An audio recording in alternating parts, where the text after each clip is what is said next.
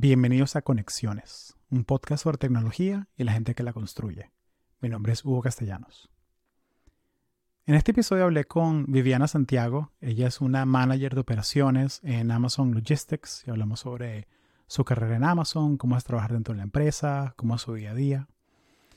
Y bueno, antes de la conversación quería comentarte que vamos a empezar a tener meetups en, del podcast ya tenemos, ya hemos tenido varios meetups del, podcast desde hace como año y medio y ha sido genial. O sea, ha sido una oportunidad de conocer con a gente que escucha el podcast, también otra gente que trabaja remoto, gente que trabaja en tech.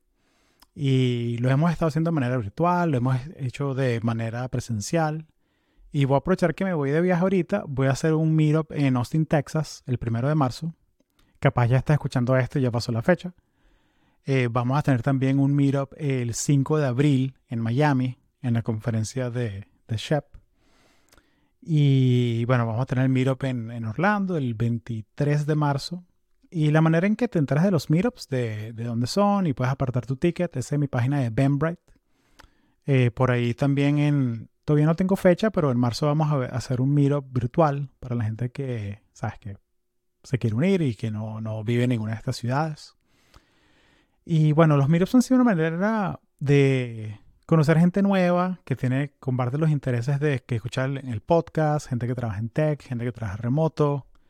Y me he dado cuenta que, por lo menos aquí en los meetups en Florida, que hay mucha gente que se ha venido a vivir aquí de California, de Nueva York. Conocí a un, un vicepresidente de, de Lenovo que, que vivía en North Carolina y se mudó aquí a Orlando y trabaja todo 100% remoto. Y, y, bueno, y muchas de estas personas tienen, o sea, obviamente el costo de vida aquí es más barato, y, pero mantienen su salario de, de otros estados y se pueden dar un estilo de vida mejor. Eh, pero también, ¿qué pasa? Ok, te compraste la casota grande, con piscina, chévere, estás trabajando remoto, no tienes commute, pero el problema ahora es cómo haces amigos, cómo no conoces gente nueva en la ciudad donde te mudaste. Por eso es que se me ocurrió esta idea de hacer un meetup de latinos en tech. Y bueno, llevamos ya como año y medio haciéndolo y ha sido una experiencia genial. He conocido a gente de, todos lados. Y ahora que me voy de viaje, tengo la oportunidad de ir a un festival de música. También está la conferencia de Shep quiero experimentar y ver si, si puedo hacer un meetup con, contigo, con gente que escucha el podcast en estas ciudades y bueno, y conocerte, conocerte en persona. Eh, ya el meetup de Austin ya creo que 10 personas ya apartaron su, su entrada. Y yo hago, es 100% gratis, o sea, yo hago una página de Benbright eh, que la gente puede hacer RSVP y puedes apartar tu ticket. Y, y bueno, la verdad ha sido, ha sido una, una experiencia genial hacemos icebreakers, todos nos conocemos. Eh, también hacemos eh, dinámicas para que la gente se conozca. Una, es una cosa bien chévere. la verdad yo, la, yo disfruto mucho y, he sacado un par de, de buenas amistades haciendo este experimento. Así que, eh, ¿cómo te enteras de los meetups? Ya sea en persona o virtuales. Vas a mi página de Eventbrite, que está en la descripción del video o la descripción del audio, y le das follow y ahí te enteras. También eh, estamos en Instagram como arroba. En Twitter soy Hugo Cast. Y bueno, si quieres ayudar al podcast, nos puedes dar cinco estrellas en Apple Podcasts o en cualquier aplicación que escuches. En Spotify, danos cinco estrellas. En Apple Podcasts, si escuchas por ahí, nos puedes dar una reseña y eso nos ayuda a que la plataforma empuje el podcast y se lo recomiende a más gente como tú. Y bueno, si quieres darme feedback sobre el podcast, me puedes escribir a mi LinkedIn, eh, Hugo Castellanos, o me puedes escribir a, mi email, que es hugo.conexiones.io. Y feliz de contestarte tu pregunta o, bueno, recibir tu feedback. Y bueno, sin más, aquí el episodio con Viviana Santiago.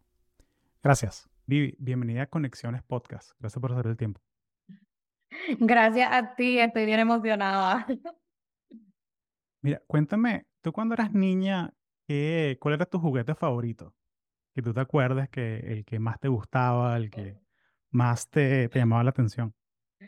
Bueno, en verdad lo, primer- lo primero que me viene a la mente es el pogo stick. Este, Ok. no sé si sabes cuál es, que el que te monta y está brincando y brincando y Ujú. brincando. Este, porque me encantaba estar afuera, me encantaba estar al aire libre. Tú me puedes ver en la playa, caminando. Eh, y así iba a casa de mis vecinos y tenía a mi amigo vecino y nos pasábamos haciendo competencia a ver quién estaba brincando el pogo stick por más tiempo. ¿Dónde creciste? Yo me crié en Puerto Rico, eh, por San Juan, por el área de Cupey, si conocen la área. No conozco, solamente fui a San Juan una vez, pero no, no cuenta porque fue un, un layover. No, no conozco la isla bien todavía. Tengo, Ah, no está en el to-do list infinito de cosas que quiero hacer. Sí, no, encantado. O sea, te va a encantar la isla. Va- ¿Vuelves con frecuencia? Sí, de hecho, estaba allí este fin de semana. Eh, me gusta ir como tres a cinco veces al año. Trato de ir para el cumpleaños de mis papás, que es en febrero. Trato de ir en verano, porque no es nada mejor que pasar verano en Puerto Rico, y para las navidades.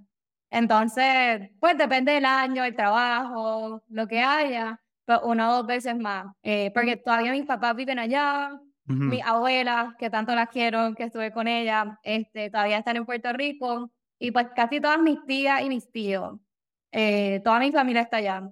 Pero después mi primo y mi hermano es que ya se van como que distribuyendo por Estados Unidos. Pues como un buen boricua, Sí, tomando las oportunidades que hay acá. sí. No, la, la capital de Puerto Rico que es Kissimmee, Florida. Es, Sí, no te lo pierdes. Estando aquí en Orlando, definitivamente no te lo pierdes. sí.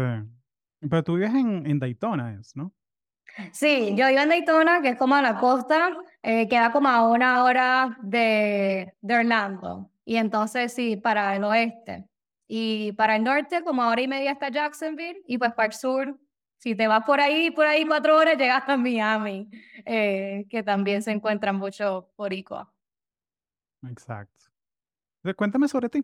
Cuéntame sobre qué, qué haces, cómo, cómo entraste a este mundo de, de tech. Sí, bueno, yo pues me crié en Puerto Rico y, ah, y cuando llegó el momento de ir a la universidad, pues fue la decisión, me quedé en Puerto Rico, vengo a Estados Unidos, pues gracias a Dios, pues los puertorriqueños que somos ciudadanos tenemos la oportunidad de venir acá Ujú. y es un proceso bastante sencillo eh, comparado con todos los internacionales. Y a base de la decisión, te voy a decir que no fue fácil, yo había decidido que me iba a quedar a Puerto Rico para estudiar, yo quería hacer administración de empresas. Ujú. Y de último momento me salió una oportunidad, eh, yo estaba en Waileys en Georgia Tech y me salió una oportunidad y yo dije, wow, qué chévere sería hacer administración de empresas en una universidad que es completamente tecnológica, que está en esos avances, en esas innovaciones. Y pues tomé la oportunidad y gracias a Dios que la tomé porque me ha encantado. Hice administración de empresas y hice un enfoque en informática. Y a través de los años y los diferentes internships que tenía, eh, aprendí que me encantaba la logística, me encantaba como que operaciones, entender un proceso de principio A, principio Z eh, y todas las derivadas que hay en el camino. Y ahí fue que decidí hacer una certificación en logística, en operaciones específicamente, que pues me ha ayudado a través de los años de universidad y ah, a base de los internships que tuve y yo estaba bien involucrada con SHEP en la Ujú. universidad, Claro. eh, que muchos lo conocen, Society of Hispanic Professional Engineers. Em, cuando estaba allí me encantaba porque estuve envuelta en la creación de los eventos y pues ahí volvemos como que a la Claro. logística y a esa parte de como que planificar, ejecutar. Eh, y ahí me di cuenta que eso es lo que como que las ramas que quería entrar en la industria una vez pues me graduara. Y ahí fue que terminé en Amazon. Pues como muchos, pues parte del proceso después de college, cuando estaba buscando trabajo, yendo a las conferencias de chef, viendo las diferentes oportunidades, entre las que me surgió, Amazon era la que caía entre ese aspecto de logística, pero de la Ujú. innovación tecnológica, eh, pues que ahí me apasionaba mucho en el momento. Todavía me apasiona entender cómo vamos evolucionando, cómo vamos creando estos nuevos procesos para hacer la vida de todo el mundo más fácil. Y ahí fue pues que me, acabo- me, me uní a Amazon en 2020, en COVID. En COVID fue que me mudé acá a Daytona. Ok. Cuéntame, ¿cómo es eso que, que lo, lo, lo conversamos por, ahorita por, por WhatsApp, ¿cómo es eso que a ti no te dan Amazon Prime gratis? ¿Cómo es eso que no es un, un beneficio que tú tienes? en- No, pues es que es curioso, o sea, Amazon tiene varios beneficios, eh, pero el que uno, o sea, uno piensa, Amazon, Amazon Prime, que directamente te van a dar pues acceso a ese membership, a esa cuenta, pero nada que ver, na- nada que ver. El beneficio pues que nos dan es un 10% que uno puede utilizar en la cuenta de Amazon para pues los productos que uno puede comprar online, pero son solo productos que son procesados por Amazon y vendidos por Amazon. Así que ahí Ujú. está bien limitado. Y hasta 100 dólares, o sea, como que el beneficio, el beneficio como que tú lo miras y dices, ah, mira, qué chévere, 10%, ¿cómo que me da 10%? O sea, bregaría. Pero cuando te lo quitas que solo son 100 dólares al año, pues, pues ahí uno Sí. se sorprende, uno pensaría pues que tendrías un beneficio así más grande. Claro, pero es que me imagino que debe haber como un, un spreadsheet en alguna computadora dentro de Amazon que dice que, mira, si le sacamos el lifetime value de pagarles a ellos el, el Prime, la membresía de Prime, comparado con lo que le pagamos a ellos en stock, mira, esa gente tiene plata para pagarse su membresía, ¿sabes? No- Sí, así, así mismo ellos estuvieron haciendo el análisis. Ay, qué risa. Sí, qué locura, man. O sea, porque por lo menos de, lo, de los perks, sea, porque te pones a ver, porque empleados, Amazon tiene que como un millón y medio de empleados. O sea, una cosa, es una locura. Es, Sí. es como un- es una ciudad, o sea, un país, un país chiquito. Sí. O sea, no. O sea, Puerto Rico son qué, son cuatro millones, una cosa así. Sí, bueno, ya ha, ha ido decayendo a través de los años con los huracanes, con el Claro. COVID, va cerca de los 3.5, pero sí, o sea, Amazon es casi un, un país solo. Sí, o sea, qué locura, o sea, porque por lo menos en, cuando yo estaba en Zoom, o sea, sí, o sea, te dan tu licencia de Zoom, ¿sabes?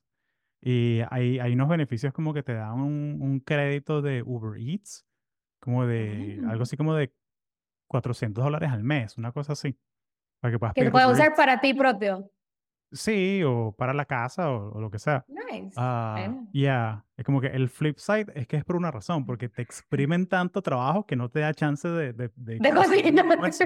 Es por eso que lo hacen. Está en la casa que el Uber Eats, a ver a qué hora lo- que te cuadre con las reuniones, como que, que te hagan el delivery entre reunión, la primera reunión del día y la Ajá. segunda.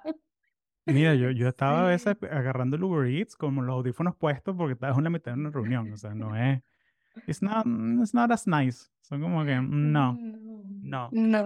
No. Pero también había como que eh, la gente que trabaja en, en Silicon Valley lo sabe, que cuando trabajas cerca de un campus, que a veces te ofrecen comida, almuerzo, a veces hay empresas que te ofrecen almuerzo y te ofrecen la cena si te quedas hasta las Sí. 7. Entonces es como Sí. una excusa para, como para que la gente se quede más, más tarde y todo eso.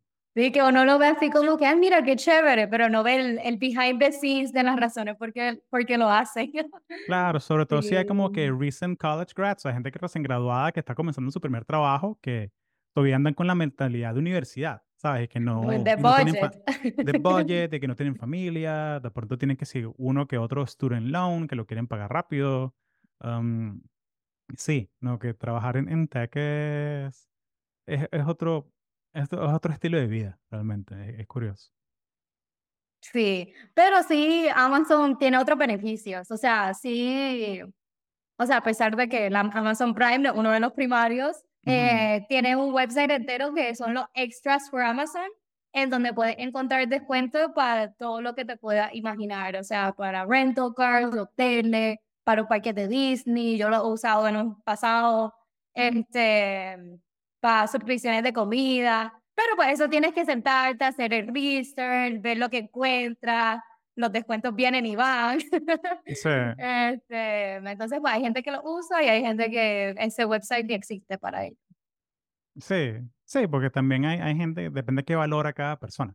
Ujú, Así mismo. Depende de qué Sí. valora cada persona y, y depende también, me acuerdo que por lo menos en, en Apple tenían el de, mm, tienen un médico on campus. Entonces, si te Oh, quieres hacer tu physical, tú puedes ir al médico on campus, ¿sabes? Y, y tienen enfermera y cosas así, porque no quieren que pierdas tiempo como que yendo a una clínica o algo así. Exacto, sí, está todo local. Quieren, quieren que tú incorpores la, la empresa como en, en, todo tu estilo de vida. Sí, en tu día a día, que, no, que, que estás centrado en eso todo el tiempo. Sí. Qué locura. Sí, es una locura. Es muy, es muy distópico, la verdad. Sí. y me imagino sobre todo para alguien que, que, que trabaja en una empresa tradicional, que es, ¿sabes? 8 a 5, 9 a 5, lo que sea, y que te vas y vas a tu casa y como que ya, como que no, no te puedes olvidar del trabajo. Sí. sí. Pero me, cuéntame, ¿qué hace un, qué hace un operations manager? Como tú, tu rol, ¿qué, qué es lo que haces tú, tu, tu día a día? Sí, bueno, pues el Operations Manager, bueno, dentro de Amazon hay diferentes tipos de, de operaciones. En la que yo trabajo específicamente, Amazon Logistics, eh, que se enfoca específicamente en el proceso de que llega un paquete que trajeron, o sea, ya el, ya el producto que tú ordenaste online está en un paquete, en una caja, y en mi edificio lo que hacemos es que lo procesamos en área, por decir, en los zip codes. Y se, es un proceso que a través del warehouse eh, se divide para que al fin y al cabo, por la mañana vienen los drivers y los recogen. Para explicarte así un poquito de qué es Amazon Logistics dentro de la, de la foto grande de Amazon. Este, y entonces, una Operations Manager en mi rol, yo me encargo de dos diferentes eh, shifts que hay a través del edificio, el que pasa a la madrugada, a la 1 y 20 de la mañana, como Dios quiere, y después está el de la que empieza como a las 8 de la mañana. Y entonces, pues yo me encargo de la organización, de la planificación y ejecución de esa parte de la operación dentro de esta operación que es de 24 horas. entre eso, pues vienen todas las secciones de entender las métricas, entender el aspecto de safety, entender el aspecto de HR, pues porque ya en el rol que yo estoy en Operations Manager, el scope es más grande. Y entonces te enfocas en esos cross-functional team development, en esa comunicación que no es tan solo la ejecución de la obra, pero la sustainability este, del proceso. Y entonces me encargo en, tengo reportes, tengo direct reports que también son managers, son area managers y trabajo con ellos al día a día, porque ellos están en esa línea de ejecución con los asociados. Y entonces pues yo tengo mi equipo de, si lo ponemos en perspectiva, pues decir como 100 personas a las que lidero y trabajo con ellos al día a día. Y eso es una de las cosas más chéveres, es ver el crecimiento de estos otros gentes en ese día a día de la operación y servir para ellos como un mentor, como ese apoyo. Y dentro del Operations Room, pues guiarlo a través de la noche en cuál va a ser como que la ejecución para pues la producción del día. Este, mm, Entonces, Píntame un poquito la, la imagen de que los asociados están procesando los paquetes y los managers, ¿qué, qué están haciendo? O sea, ¿están verificando las métricas? ¿Qué, qué están haciendo? No, no entiendo realmente. Sí, pues los managers, o sea, bueno, primero que todo, cuando llegan los asociados hay que dejarles saber a dónde va. Entonces, depende de cada día, va, hay diferente volumen, diferente número de paquetes que se procesan. Y entonces, pues el manager hace la planificación del staffing y todos los asociados ahora están en el piso haciendo un rol diferente. Si me vuelvo en el rol y rol y rol, estamos aquí dos claro, hablando, claro, hablando de lo que hacen, pero eh, una vez están todos los asociados en el piso, en la producción, pues el jefe está haciendo uno, engagements. So, está hablando con los asociados, verificando que está bien, pues al final todos son personas. Entonces, pues queremos asegurar que los asociados se sientan queridos, sí, por ahora, se sientan queridos, se sientan apreciados de su trabajo. Entonces, pues lo siguiente que hace el manager es las métricas, como tú dijiste. Está mirando los números, cuánto hay que procesar por hora. Si primera hora procesamos positivo, procesamos negativo. Entonces, a base de positivo o negativo, pues se hacen los cambios necesarios para poder estar on track al la próxima hora y así sucesivamente hasta el final del día.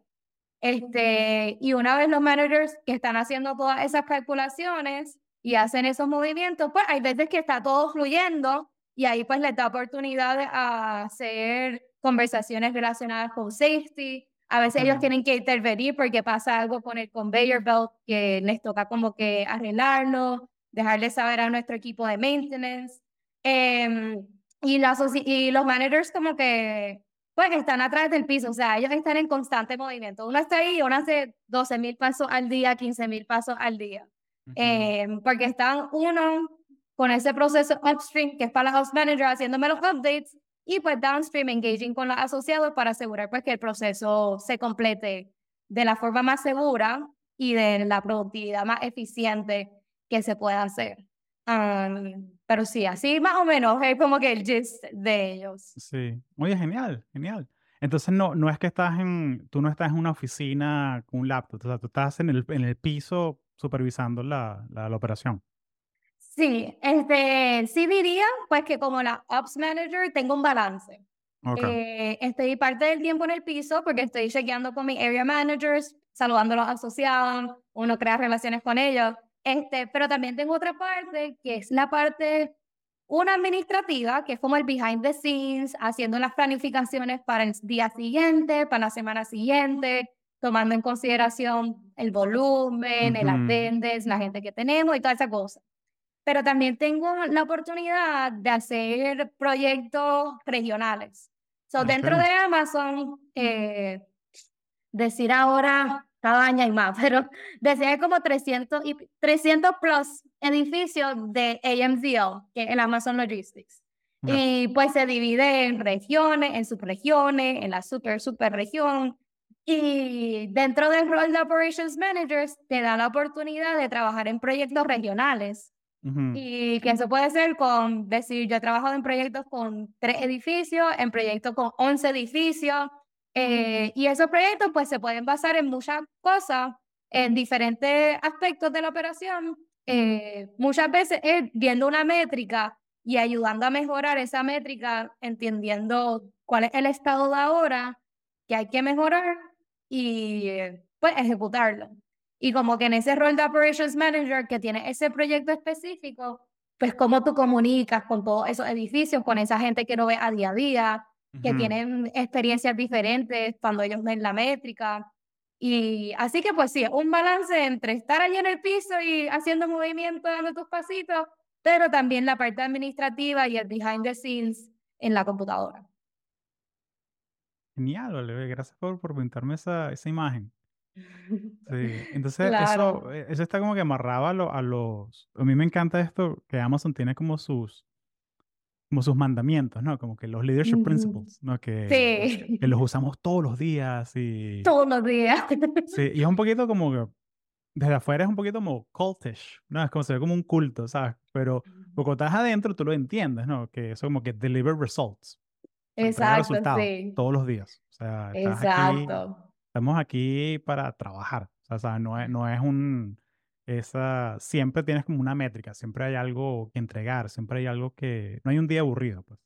Sí, sí, la expresión es it's day one, como que it's always day one at Amazon. Es la expresión que usamos así internamente porque cada día es tan diferente, a pesar de que la operación es la misma, o sea, es llevar el paquete de punto A a punto Z, o sea, la operación es la misma, pero cada día es completamente diferente. Así que se usa esa expresión de it's always day one ah, dentro de Amazon. Genial, ¿vale? Y en parte, ah, bueno, No, no, No, iba a. Iba a decir que en parte de los leadership principles, que está en lo correcto. O sea, esos leadership principles se usan día a día. Eh, cuando tú estás pensando en tus proyectos, cuando estás eh, pensando en tu rol, eh, trata siempre de incorporar uno de los leadership principles como para darle un poquito de más valor y como que resumir en una palabra el propósito de lo que estás haciendo. Y Ujú. cuando estamos viendo a nuestro equipo en los performance reviews, siempre se le ata, ok, dentro de los 16 leadership principles, ¿cuál es uno de los mejores que esta eh, persona específica representa? ¿O cuáles son sus áreas de oportunidades dentro de los leadership principles? Porque Amazon es bien orgulloso de, de eso. Excelente. Sí, me acuerdo que cuando mm, uno hacía, uno, uno de los perks así que me parecen curiosos estudiando todas estas empresas y la gente que trabaja en ellas, es que por lo menos en Intel tú puedes darle kudos a una persona. Reconocer, mira, vamos a reconocer a Viviana Santiago porque ella me ayudó con el proyecto X, entonces le doy kudos y es una herramienta interna que Sí. te da, te da un gift card de 20 dólares. Ok, chévere. Está mejor Pero- que nuestro sistema. Bueno, pero entonces como que, pero te pide la herramienta que, ok, ¿cuál de los principios de la compañía eh, ella eh, ejemplificó? Ujú. Entonces está que sí, Customer Obsession, o sea, como que escoges cuál, cuál de ellos. Y, y, y- y me encantan estas cosas, estos mecanismos como de control, como que de, de cómo haces management de, de organizaciones tan grandes. Porque no Ujú. solamente es que te da el kudos a ti, sino también que le dejas saber a tu manager y a mi manager que te di kudos. Ah, ok. Entonces es una manera como de mantenerlo sano, que sepan Ujú. que, mira, Viviana está like going above, above and beyond, ¿sabes? Viviana está haciendo, ayudando a equipos que, que, que son de toda la empresa ah, y también para evitar que, ah, mira, tú eres pana, toma todos los gift cards de... De que ahí se lo panean de ahí suspicious. Sí, Sí, pero nosotros tenemos un, un sistema eh, similar que se llama Accolades, pero creo que lo van a cambiar eh, pronto, pero pues no tenemos esa oportunidad de enviarnos gift cards. Eso está chévere. Mira, y cuéntame sobre entonces cuáles son los skills, o sea, cuáles son los skills que tienes que tener tú como operations manager. O sea, me contaste un poquito del trabajo, que trabajas la, el shift de la, no, de la madrugada y de muy Mm. temprano. Cuéntame como que cuáles son para ti los skills que tiene que tener un operations manager sí o sí. Pues mira, te lo voy a decir como en dos partes, porque te voy a decir los skills y después te voy a decir los leadership principles que normalmente buscan dentro de los operations managers, ¿verdad? Tengo que hacerlo así. Eh, bueno, entre los skills, pues comunicación suena sencillo, ¿verdad? Pero cuando trabajas dentro de operaciones, te das cuenta que tienes a un montón de personas que vienen de backgrounds bien diferentes, de estilos de vida bien diferentes, de lugares diferentes, se criaron diferentes. Y una de las cosas que yo más he aprendido a través de los años es cómo yo te puedo comunicar, al- yo le puedo comunicar algo a dos personas, decirlo de la exacta misma manera, y una persona me entiende y la otra se me queda como, como loca. Sea, Entonces, ese aspecto de comunicación, entender tu audiencia, entender el por qué lo que estás comunicando es importante para esa persona y dejarle saber, como que, oye, no es que te lo estoy diciendo porque estoy aburrida y solo quiero dejarte saber algo, pero explicarle el por qué es bien importante. Entonces, Ok. pues, ese aspecto de comunicación diría que es uno de los skills primordial, prim- primary skills. Exacto, primordiales que uno necesitaría. Eh, segundo, diría la paciencia. Porque a través que estás este, con todos los asociados, hay muchas veces que los asociados te vienen con problemas que a lo mejor no tienen nada que ver con tu día a día, pero uno tiene que tener paciencia para darles espacio para que te escuchen, para darles espacio a que se sientan, pues que a alguien le importa lo que está pasando en su vida y pues darle consejos. Y eso es un skill que yo no pensaba que iba a necesitar en mi día a día dentro de Amazon, ¿me entiendes? Eh, y entonces, pues, el tercer skill que diría sería el aspecto analítico. Eh, dentro de Amazon hay una cantidad de números, hay una cantidad de métricas que se miran al día a día. Y entonces, si tienes el skill analítico, esa habilidad de poner, hacer deep diving a lo que son los números a través del día, a través de la semana, para poder ver los trends, para poder ver esos análisis, eh, sería pues bien útil. Ah, esos serían como que los tres así que me vienen primera a la mente como que on the spot. Y dentro de los leadership principles, los más importantes son ownership, porque dentro del operation manager's role, eh, uno a veces le toca hablar de decisiones que otra gente tomó, que tú a lo mejor no estás de acuerdo. Pero Sí. como es tu turno, te toca, pues como que you own up to it, como que tomas responsabilidades por esas decisiones y pues aprendemos de ellos, que es lo más importante que yo trabajo con mi equipo, como que siempre hay algo que aprender. Ujú. Y el otro leadership principle, así que a mí me encanta, que siento que un operations manager como que debe de representar, es think big. En el aspecto de como que entender que como que hay muchos niveles para la operación y no solo está dentro de tu edificio, sino puede estar en otro edificio. Y con ese think big approach, pues como que adaptarse a ese skill no es fácil, porque uno como que va al trabajo y como que esto es lo que tengo que hacer y se acabó. Pero Claro. con ese think big y como que tratar de mirar esa foto de cómo estoy impactando al asociado, que en tres meses ellos se recuerden de por qué hicimos esto, cómo incorporar el equipo de safety, a PXT, el engagement side, como que todos esos diferentes aspectos, traerlos como que en un rol es bien importante, pues que creo que a lo mejor el skill sería como que time management, específicamente porque tienes tantas diferentes cosas que están pasando a la misma vez, poder entender ese think big approach para como que make it happen. ¿Cómo manejas tú el tema de tener tanta gente trabajando en cosas diferentes, pero comunicar la, la meta final? O sea, como que qué herramientas hay, qué y se puede hacer específica, o sea, porque por ejemplo, algo tan simple como tener un Kanban board ayuda. Exacto. no, no, no, sé, no sé cómo, cómo haces tú en tu rol. Bueno, yo tengo un Excel file que yo creé en donde tengo diferentes tabs con las diferentes partes de la operación que pasan a través del día. Pero bueno, que me, me voy a enfocar en el primer tab que se llama mi checklist. Entonces, en el checklist, pues ahí tengo como que, del, como detail, todo lo que tengo que hacer a través del día, lo que tengo que hacer semanalmente y lo que tengo que hacer mensualmente, por decirlo así. Y entonces, una vez voy añadiendo proyectos, pues a veces añado tabs para poder breakdown, para poder tomar nota de cuáles son mis puntos de contacto, el email, el, eh, el sistema interno de Shine, de Messenger, por decirlo. este, y ahí pues poder tomar tracking y poner mis deadlines. Y dentro de eso tengo mis sticky notes, porque aparte de eso uno siempre anda con sus sticky notes. Y yo soy que me encanta porque yo lo escribo ahí y una vez lo doy delete, o sea, cuando una vez lo termino, pues delete. Eh, que sí quisiera mejorar en eso porque pues, uno a veces necesita traquear, como que, oye, ¿será que ya le había hablado de esta persona y no me acuerdo? Y ahí como que si lo hubiese tenido, pues más fácil reference. Um, so ahora mismo el recurso que uso así mucho es Excel, pero es algo que yo me creé para yo misma traquearlo. Em, hay un recurso online que se llama Sana, no sé si está familiarizado. Ajá. Y entonces, pues como que el propósito de Sana es muy similar a lo que yo hago en Excel y estoy tratando de como transicionar porque ahí siento que es un poquito más fácil, pues, tomar base en los deadlines y los timelines que uno tiene. Y como tú dices, o sea, cuando uno tiene estos proyectos y son diferentes ramas de comunicación, eh, tú ves que esa lista va creciendo y creciendo y creciendo.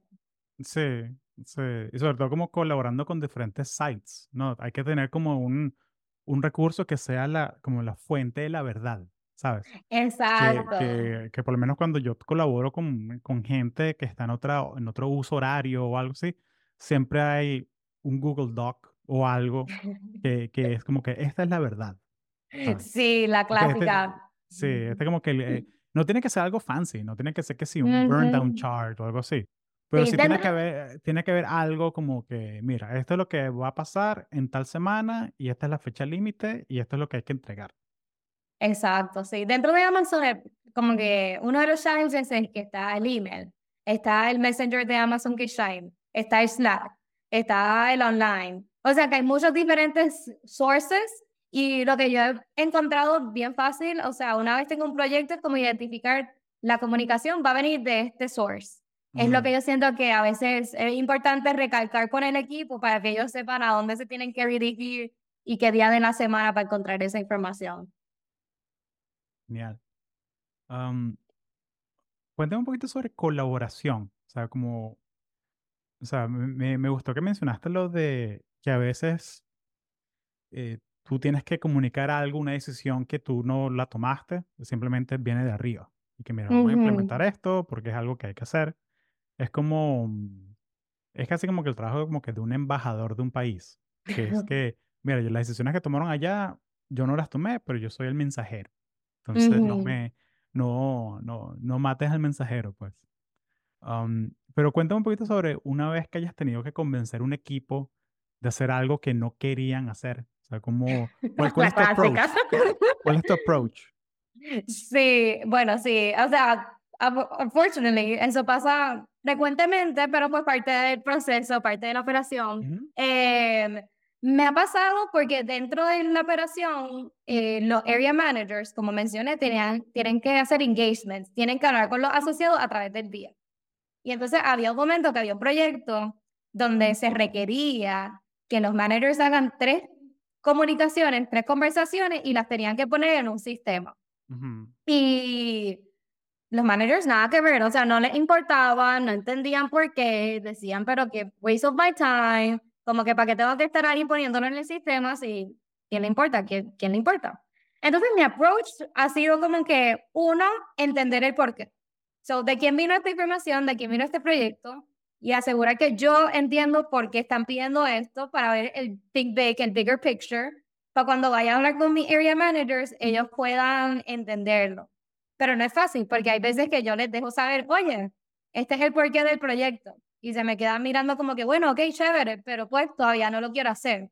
Y te hacen así, se hacen los difíciles. Mm. Y uno de los approaches que yo he aprendido que me funciona mucho es ir al piso con mis managers y yo decirle, bueno, si tú no lo quieres hacer, yo lo voy a hacer para que me mires y así como que trabajemos juntos. Entonces yo lo hago la primera vez, después dejo que ellos lo hagan y yo estoy ahí observando para poder darle feedback en el momento.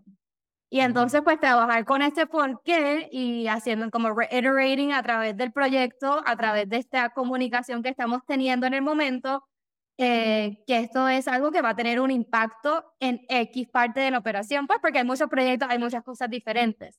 Em, y tratar de que ellos entiendan, pero el yo estar ahí con ellos y ayudarlos a hacerlo esas primeras veces, como para break the ice, este, ayuda mucho a que ellos como que, ah, ok, ahora sí estoy convencido de que lo que está pidiendo Viviana no es porque ella como que nos quiere poner algo encima, como que ella está dispuesta a también venir y ayudarnos y hacerlo con nosotros cuando pues sabemos que nosotros a lo mejor no tenemos siempre el tiempo o a veces necesitamos ayuda porque tenemos un problema con un asociado o algo así. Y pues enseñarle que estoy ahí como que con constante apoyo es lo que me ha ayudado convencerlos. Sí, el, el, leadership by example, ¿no? De, o sea que no te voy a pedir que hagas algo que yo no haría también. Sí, sí, así es una buena manera de resumirlo, for sure. La, empatía es un, es un músculo, la verdad. siento que, que después de, de, todo lo que pasó con, con, con la pandemia y con todo eso, como que ese músculo hay que como que retrabajarlo, de cierta manera, como que uno, se mal acostumbró a como que todo para allá, todo para allá y estar como que en, en survival mode por mucho tiempo, ¿no?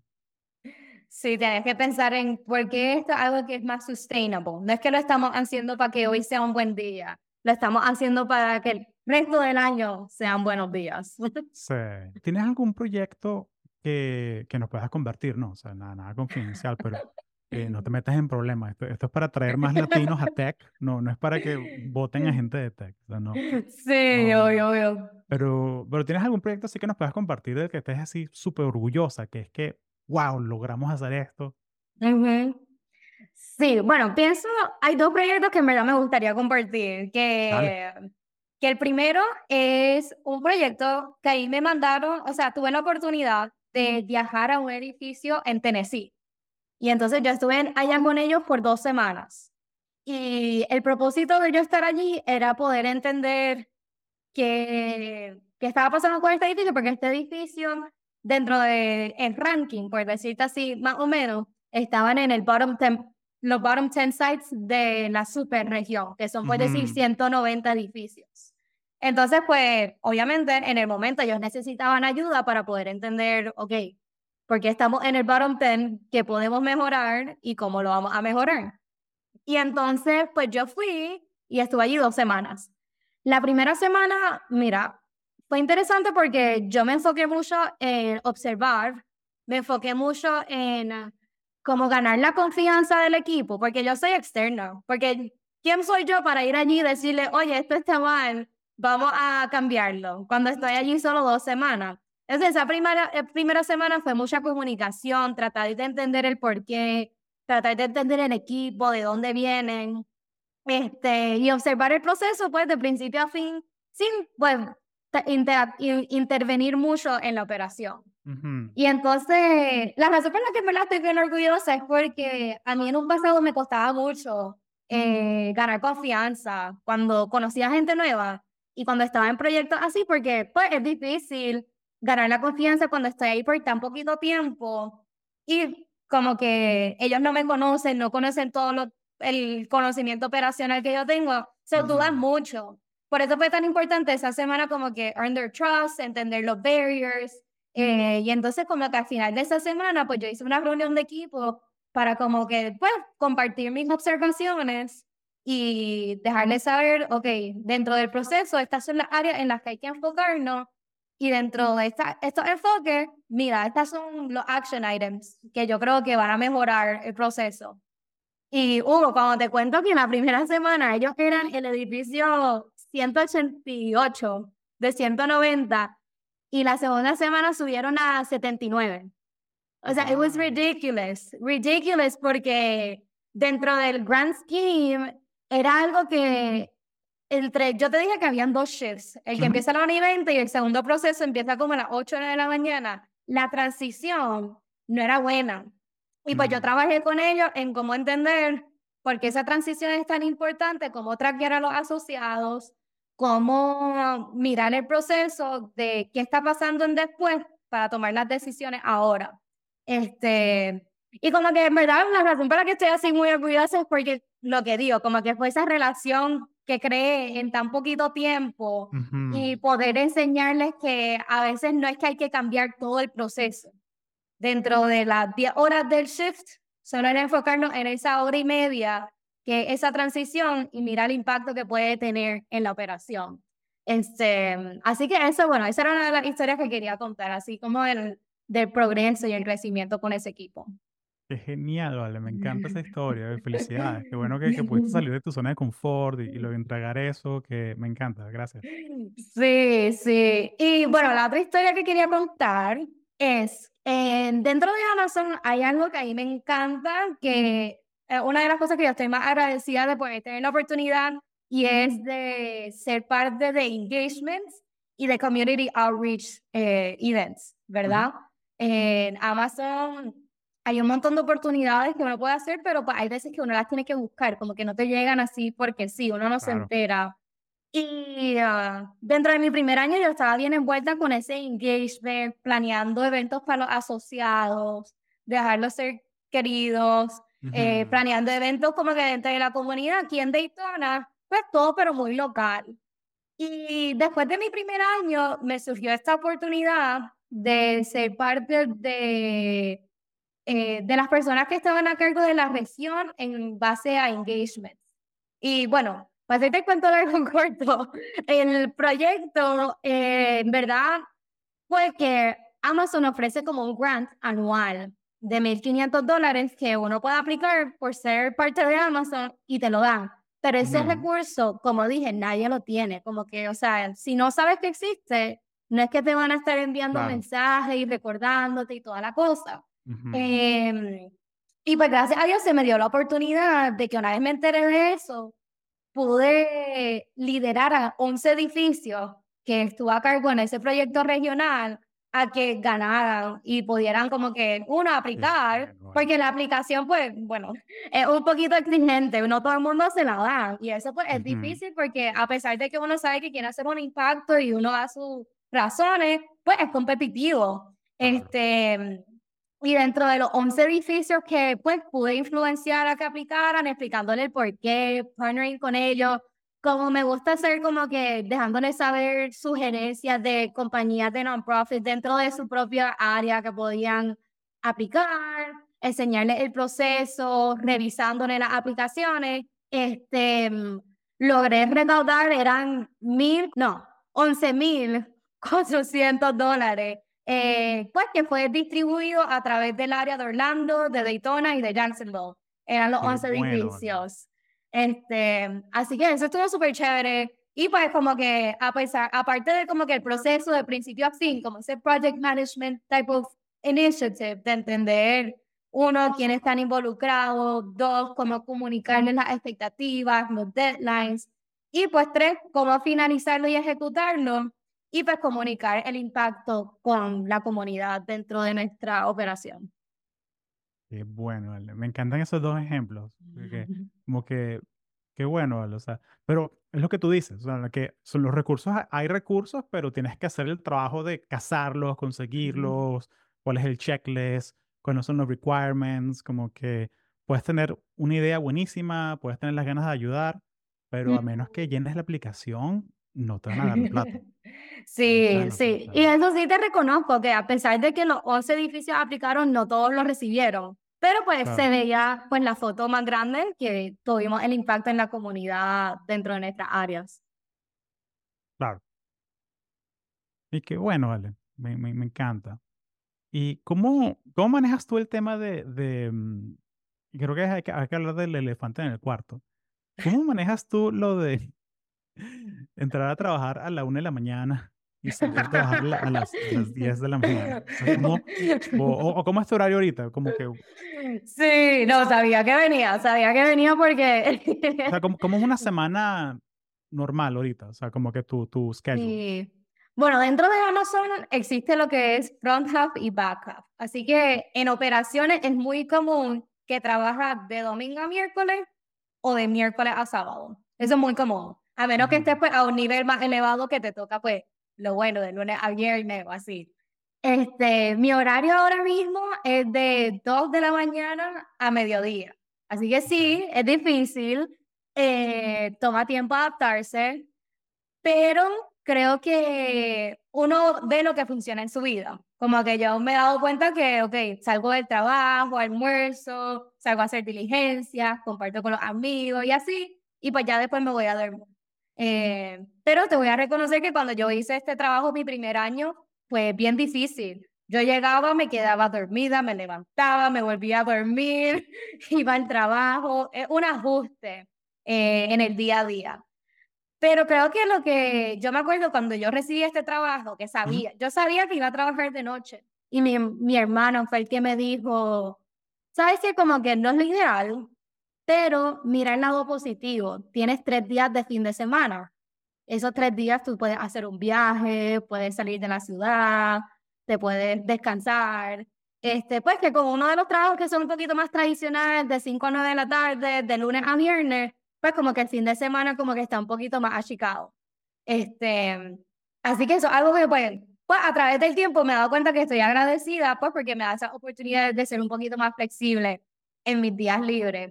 Em, y creo que lo más importante a través de los años que me he dado cuenta es tener como un sistema de apoyo este, entre mi familia, mi novio, mis amigos, como que ellos entender cuál es mi horario, entender, ah, no, que Vivi está durmiendo por la tarde, vamos a no escribirle o vamos a escribirle a esta hora o vamos a coordinar las llamadas. Yo coordino llamadas con todo el mundo, porque si no, pues es muy difícil. Claro. Este, así que ese como que sistema de apoyo a, claro. ha pasado con los meetups, ¿no? Que, que, te invitamos a todos los meetups, pero es como que, mira, yo solo puedo los sábados de tal hora a tal hora.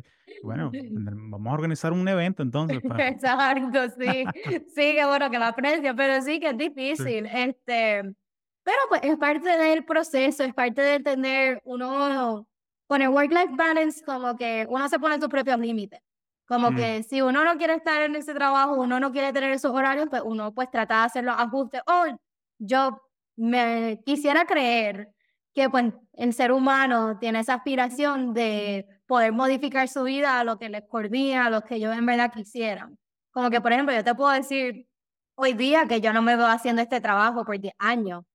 Claro, esto es una etapa. Pero ahora, exacto, en esta etapa de mi vida me lo puedo permitir este, porque las responsabilidades, las diferentes prioridades que tengo me lo permiten. Pero puede pues que eso a través de los años va cambiando.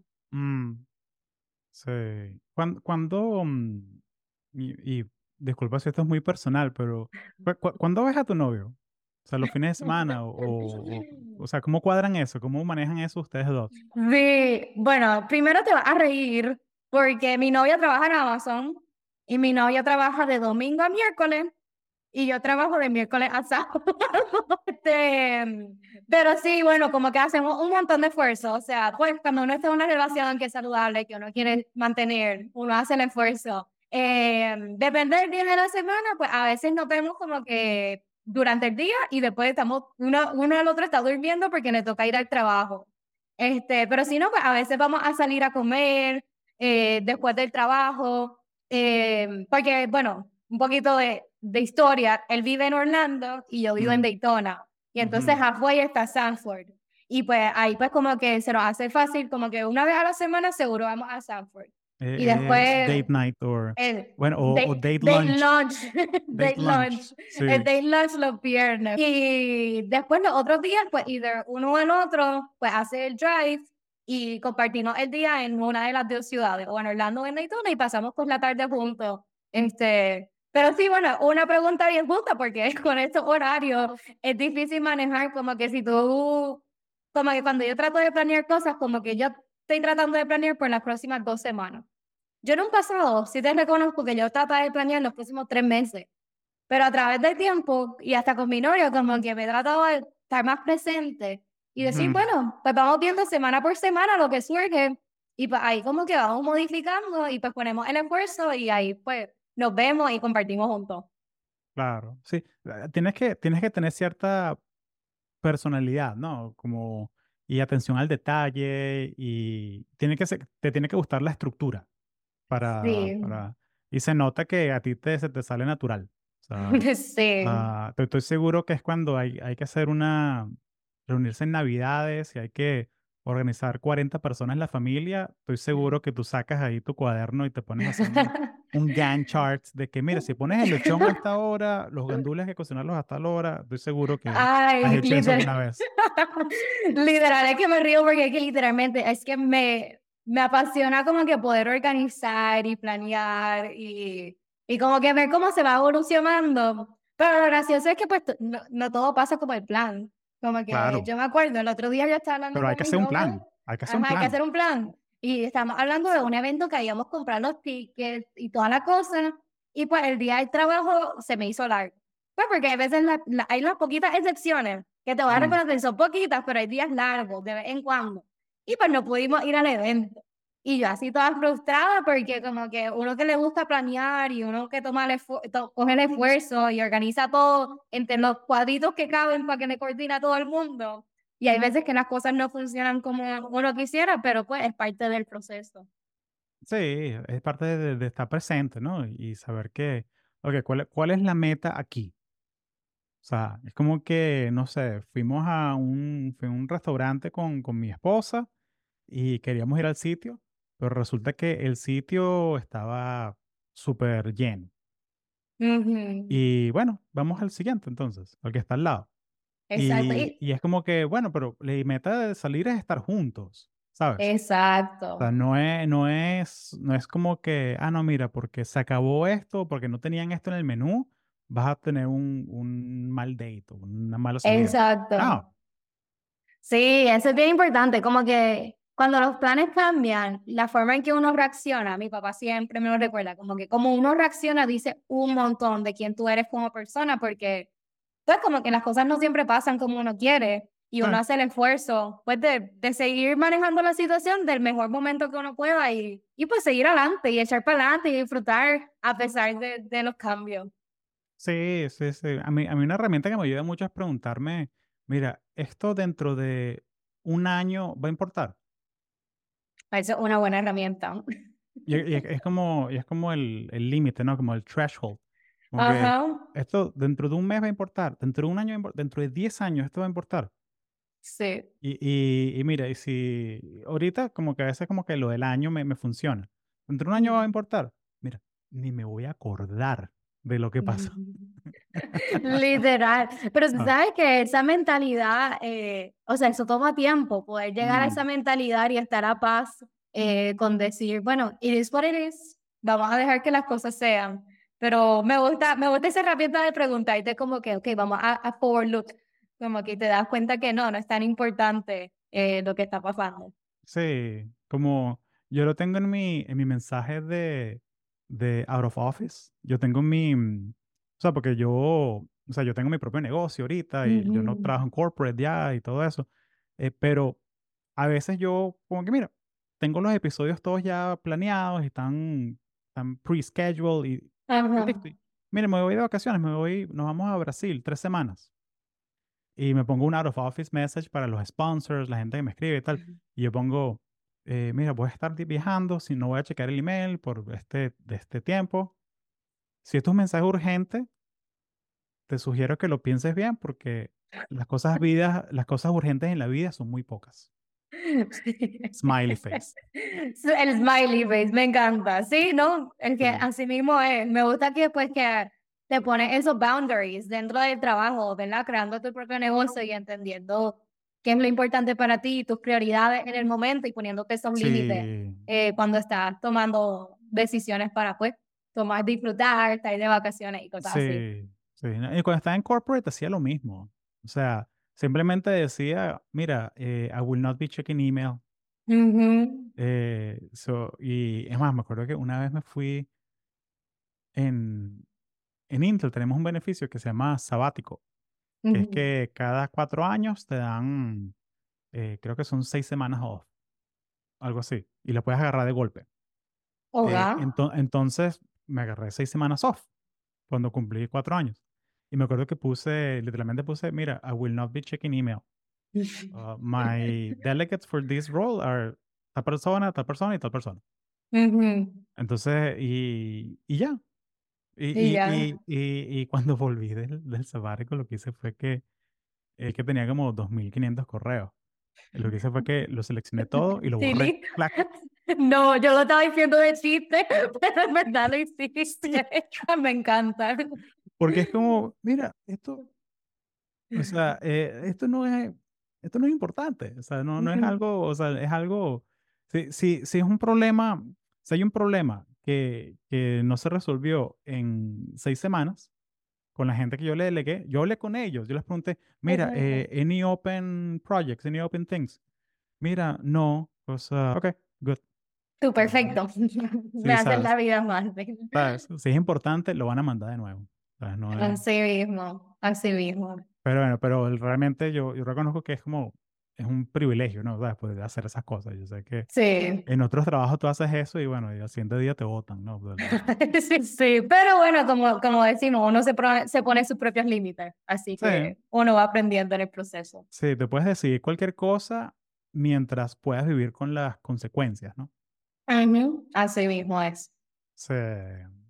Mira, ¿tú, tú has escuchado este término non-ops. Como que non-operations. ¿Lo has escuchado o no te suena? Mm, no me suena. No ah, así como que frecuentemente. Okay. Pero a lo mejor si lo explicas, pues puedo, identificar y estoy más familiarizado de lo que pensaba. Creo que sí, no, porque me, me, porque yo socialicé que iba a conversar contigo con la, con la comunidad y me dijeron, mira, que, que, de qué va lo de non-ops. Eh, pero creo que es un tema más de IT, que llegue un momento en que las, en que los, los em, como que las herramientas de, de software se vuelven tan automáticas que no hace falta tener un equipo de operaciones para que esté pendiente de que si se ah, rompe o no. Oh, ok, um, chévere. Entonces, ¿cómo ves tú lo de la automatización? O sea, de, dentro de, de, tu trabajo. O sea, tú, o sea, tú lo ves, ¿no? Cada día.